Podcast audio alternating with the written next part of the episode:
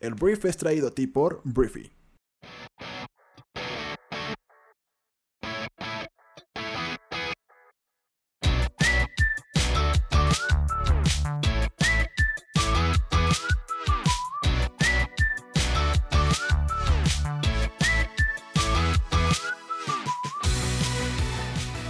Muy buenos días, bienvenidos a esto que es El Brief. Es el programa en el cual puedes conocer las noticias más importantes del mundo en cuestión de minutos. Yo soy tu anfitrión Arturo Salazar y este programa nace de la necesidad de conectarnos con otras personas, de que cuentes con la información para construir una conversación en cualquier lugar y acerca de cualquier tema. Este programa es para gente que ama tener suerte, la que es capaz de ver las oportunidades porque tiene el conocimiento necesario para aprovechar hasta los aparentes fracasos de la vida. Bienvenidos, comenzamos con esto que es el Brief.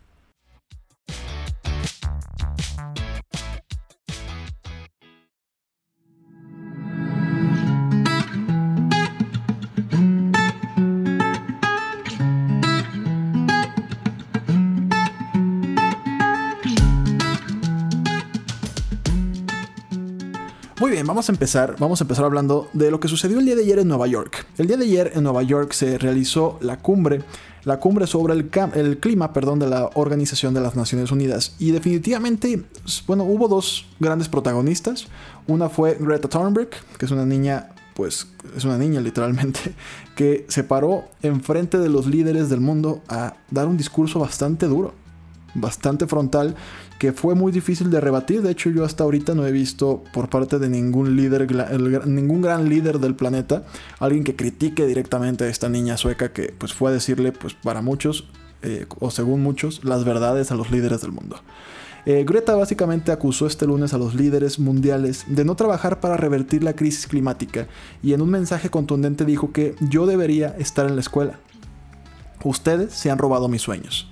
Estamos en el comienzo de una extinción masiva y de lo que ustedes hablan es dinero. Cuentos de hadas de eterno crecimiento económico, que suena como mis amigos economistas que hablan de dinero y cuentos de hadas de eterno crecimiento económico, y luego los cuestiona diciendo cómo se atreven. Reclamó al borde de las lágrimas a los jefes de Estado reunidos en esta cumbre, pues todo esto, entonces, la frase que muchos medios de comunicación como que resaltaron es, ustedes se han robado mis sueños, mi infancia, con sus palabras vacías y aún así soy afortunada porque hay gente sufriendo, ecosistemas completos colapsando.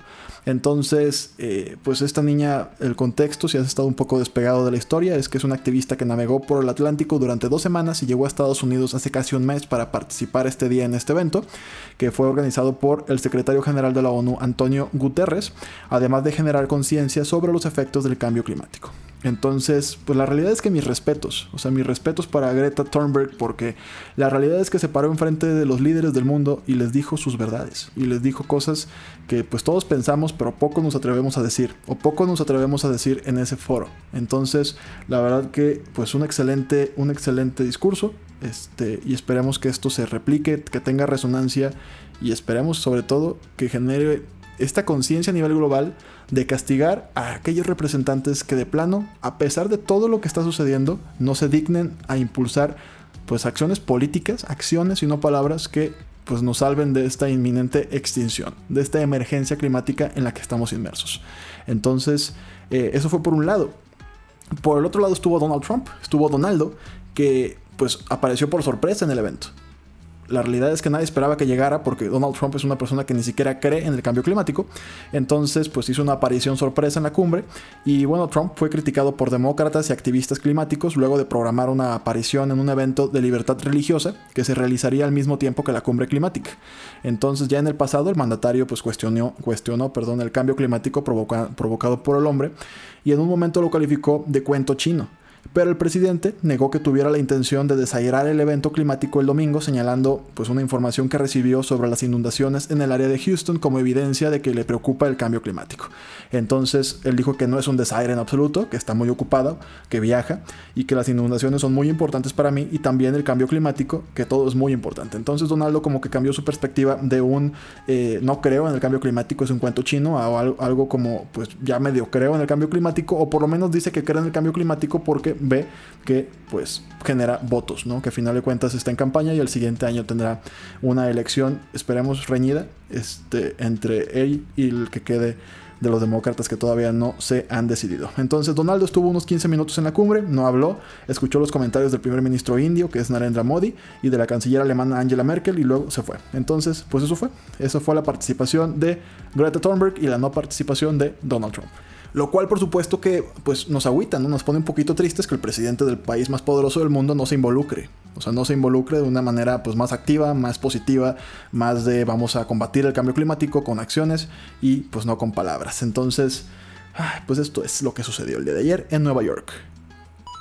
Vayamos a México porque tenemos que hablar de un, contingente, de un movimiento, de un colectivo más bien, que se llama este, No Más Derroches. Este colectivo en México ha sido el encargado de detener mediante pues, instrumentos legales la construcción del aeropuerto en Santa Lucía, que ha sido la alternativa, según la historia, que tomó el gobierno federal para el gobierno que antes estaba construyendo en el lago de Texcoco, se canceló y pues con Santa Lucía, el aeropuerto actual y el de Toluca piensan eh, o piensan o planean más bien resolver el tráfico excesivo que existe ya en la zona metropolitana de la Ciudad de México. El día de ayer, este, este colectivo dijo que el presidente Andrés Manuel López Obrador busca evadir esta lluvia de amparos concedidos por jueces federales contra la construcción del aeropuerto en Santa Lucía, argumentando que las instalaciones de la base militar número 1 son estratégicas y de interés nacional para el país. El Ejecutivo, dice su comunicado, decidió invocar el interés nacional y decretar como instalaciones estratégicas todos los aspectos, inmuebles, construcciones, equipo y demás bienes de la Secretaría de la Defensa Nacional, acusó este colectivo, ¿no? En un documento publicado este lunes, y este colectivo integrado por grupos empresariales como la Coparmex, así como organizaciones no gubernamentales y ciudadanos, tiene una batalla legal contra el gobierno mexicano, particularmente a favor de la construcción del aeropuerto de Texcoco. Ellos no solamente no quieren que se construya Santa Lucía, sino que quieren que se conserve la, la, obra negra, pues, del aeropuerto de, del aeropuerto de Texcoco, sí. Y en su momento, como me imagino como objetivo principal es que se reactive y que se termine la construcción ahí, ¿no? Entonces, en este sentido, el gobierno habría solicitado en un juicio se revoque la suspensión definitiva de la edificación de Santa Lucía por considerar esa base como una instalación estratégica, además de que la suspensión definitiva pone en riesgo la defensa, integridad y soberanía por no permitir el despliegue de tropas militares para atender la seguridad nacional. Em, el colectivo, sin embargo, asegura que las determinaciones judiciales en contra de la construcción de un aeropuerto en esta zona del Valle de México no afecta ni la seguridad nacional, ni el interés social, ni el orden público, y que en todo caso eh, el proyecto de construcción no es todavía un bien y no puede ser declarado instalación estratégica. Entonces, este es el pleito que se está librando eh, pues ante el plan que tiene el gobierno de México de tener un aeropuerto, de por lo menos resolver el problema que tenemos. Y pues al parecer grupos privados, eh, empresariales, particulares, que buscan que no sea de esa manera, que se reconstruya o más bien se reanude la construcción en el aeropuerto de Texcoco. Aquí lo, lo que, pues no sé, al final de cuentas quién pierde o quién gane, pero el hecho de que si está detenida tanto la de Santa Lucía como la de Texcoco, el problema sigue ahí. Entonces no sé si los empresarios o más bien este grupo, este colectivo, porque no me gustaría etiquetarlo como los empresarios de Copramex, sino que diferentes personas que están ahí, no sé si estén esperando simplemente pues que no se pueda construir nada durante seis meses, digo, seis meses, bueno fuera, seis años, este, y pues nos quedemos sin ningún tipo de solución aeroportuaria y al final de cuentas hasta el siguiente sexenio, pues tal vez con nuevo presidente, retomar Texcoco. Me imagino que es lo que planea eh, pues el colectivo No Más Derroches. El gobierno federal pues no quiere eso obviamente porque es parte de las promesas que se hicieron dentro de esta administración, pero pues veremos. Por lo pronto así está el pleito entre estas dos pues entre estas dos grandes fuerzas que por un lado tienes el poder político representado por Andrés Manuel y por el otro lado pues el poder empresarial representado por la Coparmex y diferentes personas. Vamos a ver. Y bueno, ha llegado el tiempo de hablar de fútbol porque el día de ayer la FIFA entregó eh, pues el premio al mejor y la mejor jugador del mundo. Y jugadora del mundo. Y bueno, lo ganó Megan Rapinoe y Lionel Messi ganan el premio de Best 2019 de la FIFA. Te explico un poquito del contexto de cada quien. Eh, la futbolista eh, Megan Rapinoe es esta futbolista estadounidense que acaba de ganar junto con su equipo el Mundial y bueno, la delantera disputó el premio con su compatriota Alex Morgan y la atacante británica Lucy Bronze, mientras que Lionel Messi se posicionó en primer lugar frente al holandés Virgin van Dijk y por supuesto al portugués Cristiano Ronaldo. Entonces, Ronaldo y Messi, hablando de estos dos, pues habían dominado el premio de Best desde el año 2008 y su cadena de triunfos fue interrumpida el año pasado por el, por el volante Luka Modric, que recibió el galardón después de guiar a Croacia a la final de la Copa del Mundo y por su parte Megan Rapinoe pues cumplió con los pronósticos al alzar el premio ya que con la selección de Estados Unidos ganó la Copa del Mundo en julio de este año. Entonces pues felicidades, felicidades a estos dos personajes que este, bueno, Lionel Messi siempre ha estado como en un punto, en un plan muy tranquilo. Megan Rapinoe sin embargo ha estado en un plan muy anti-Trump últimamente, se negó a ir a la Casa Blanca y pues este, criticó públicamente al presidente de Estados Unidos, entonces pues ha sido mucho más polémica. Entonces al final del día, eh, pues ya, Lionel Messi, Megan Rapinoe, The Best, el premio The Best de la FIFA 2019. Es tiempo de hablar del presidente de Estados Unidos porque Donald Trump, el día de ayer hablábamos de cómo pues había metido en un nuevo, en un nuevo hoyo, o lo habían metido en un nuevo hoyo, debido a que eh, se le estaba acusando, o se le acusa más bien todavía, de haber presionado al gobierno de Ucrania para que investigaran al hijo del ex vicepresidente de Estados Unidos, Joe Biden, y pues también es un contrincante electoral posible para el próximo año, aunque todavía los demócratas están en sus elecciones internas, en su campaña interna.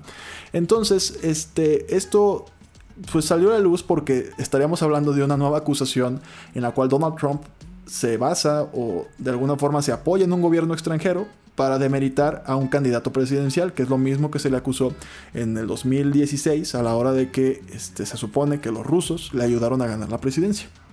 Que lo que está confirmado de eso es que los rusos se metieron en la campaña electoral y que ayudaron a Donald Trump. Lo que no está comprobado es que Donald Trump haya colaborado con ellos. Entonces, bueno, ante el tema de Joe Biden y el líder ucraniano, pues el presidente de Estados Unidos hizo caso omiso este lunes a las, especulaciones sobre un potencial juicio político, tras los reportes que aseguran que le solicitó a su par ucraniano que lance una investigación que podría dañar al demócrata Joe Biden, que es uno de sus principales rivales. Cuando se le preguntó qué tan serio se está tomando la amenaza de un impeachment en el, en el Congreso, Trump dijo que pues no del todo.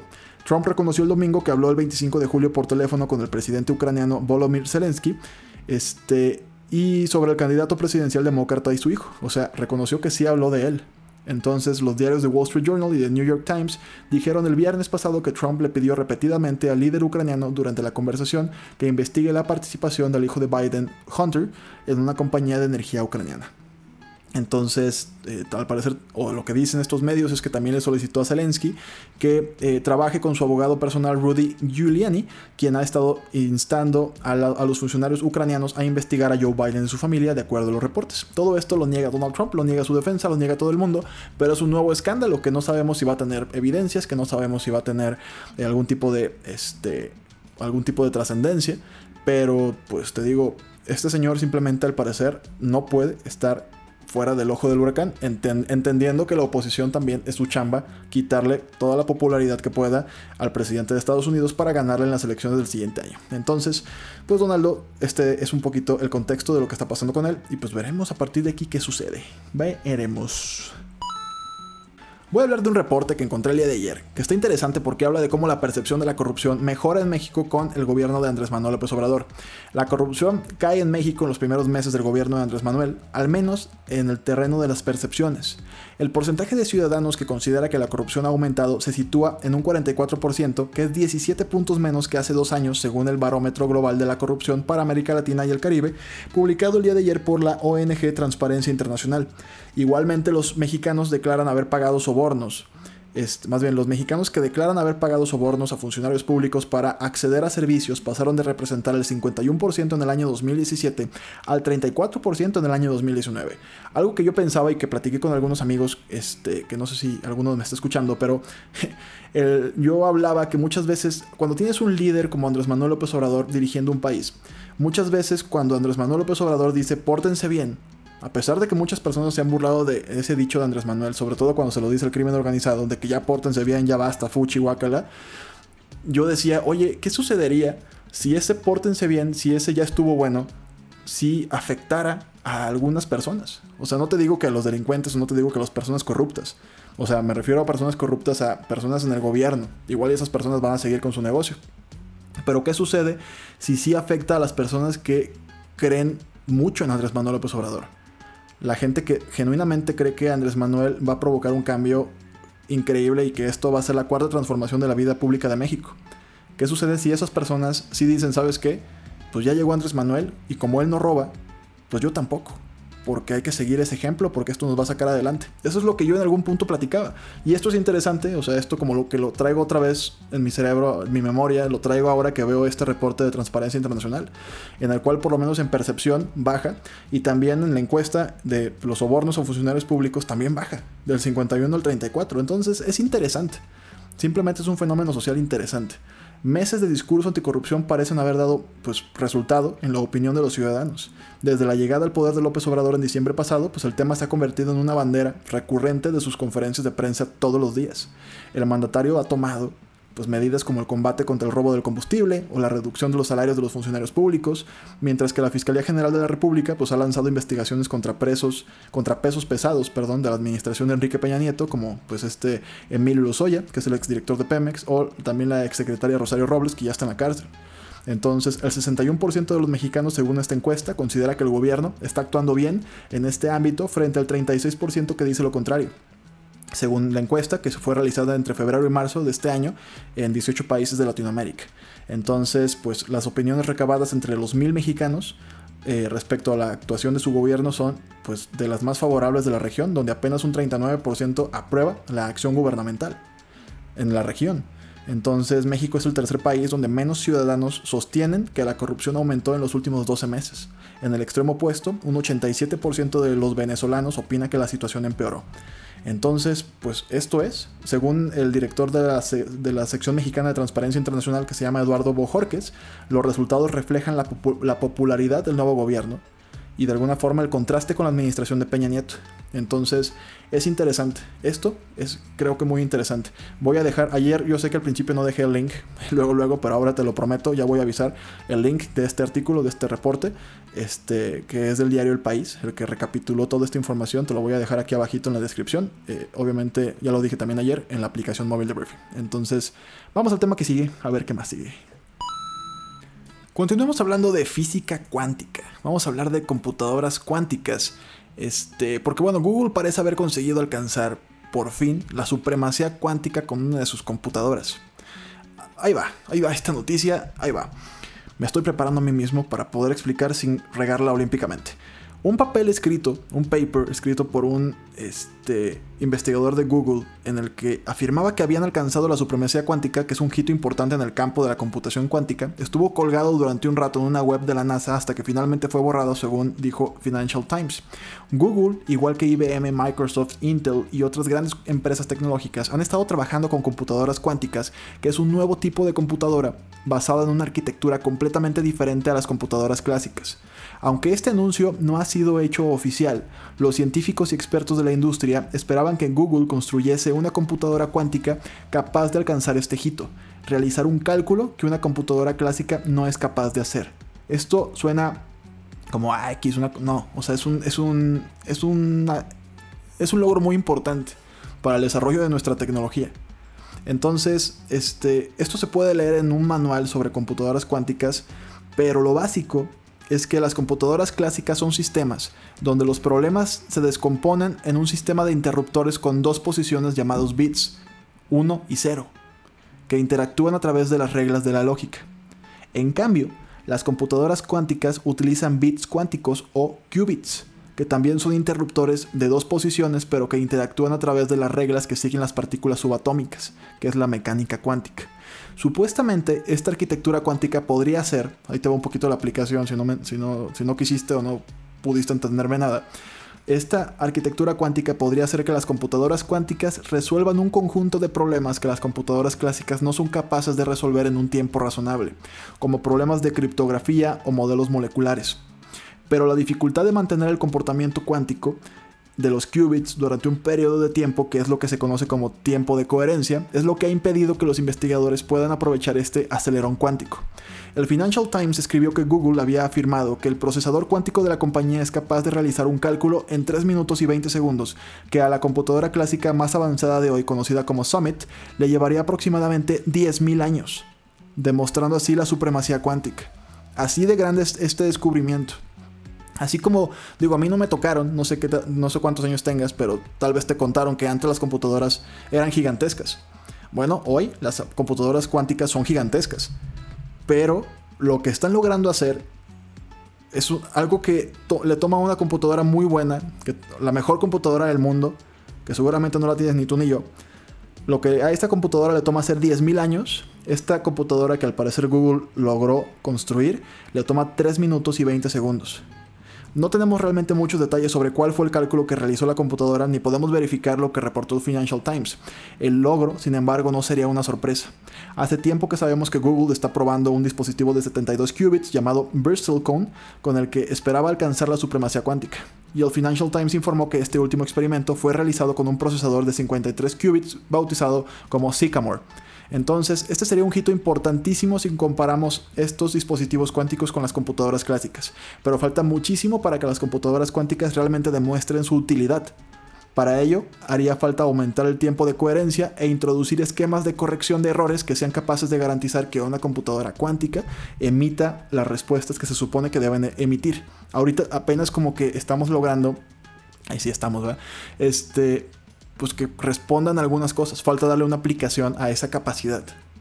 Entonces, pues este logro o este anuncio de Google sobre el logro de la supremacía cuántica es un notable hito a medida que continuamos mejorando el potencial de la computación cuántica. Entonces es posible que los científicos ni siquiera den el anuncio de Google como válido, pero lo más importante es que si una supercomputadora tardó 10.000 años en verificar la respuesta que dio una computadora cuántica en 3 minutos, ¿cómo sabremos que la computadora cuántica dio con la respuesta correcta en primer lugar? Esa es como, ¿cómo lo sabemos? si, la, si la normal dura 10.000 años, ¿cómo sabemos que es correcta la respuesta de la cuántica? Te mantendremos informados con esto, pero por lo pronto es muy emocionante. Es muy emocionante lo que puede suceder a partir de este descubrimiento.